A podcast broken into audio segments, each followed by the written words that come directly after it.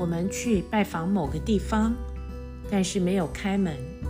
譬如说，去拜访朋友，没有事先联络，去了朋友刚好不在家，或者是去商店买东西，忘了查商店的营业时间，所以去到的时候，商店没开门，这都可以说是吃了闭门羹。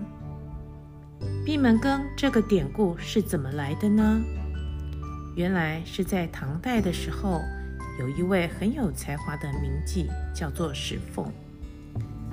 当时这些名妓的工作，就是陪客人喝酒、聊天解闷、表演歌舞、吟诗作对、谈天说地。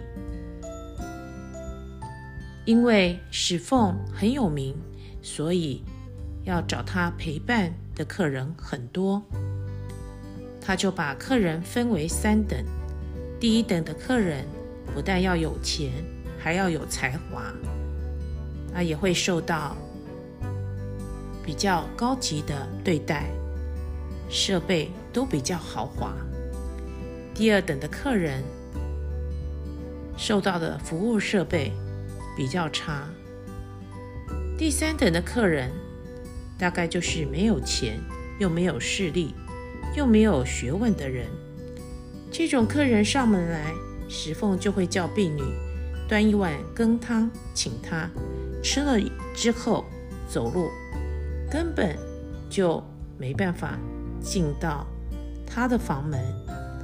久了之后，客人一看到羹汤，就知道进不去，见不到石凤，是要回去的意思了。所以，这就是闭门羹的由来。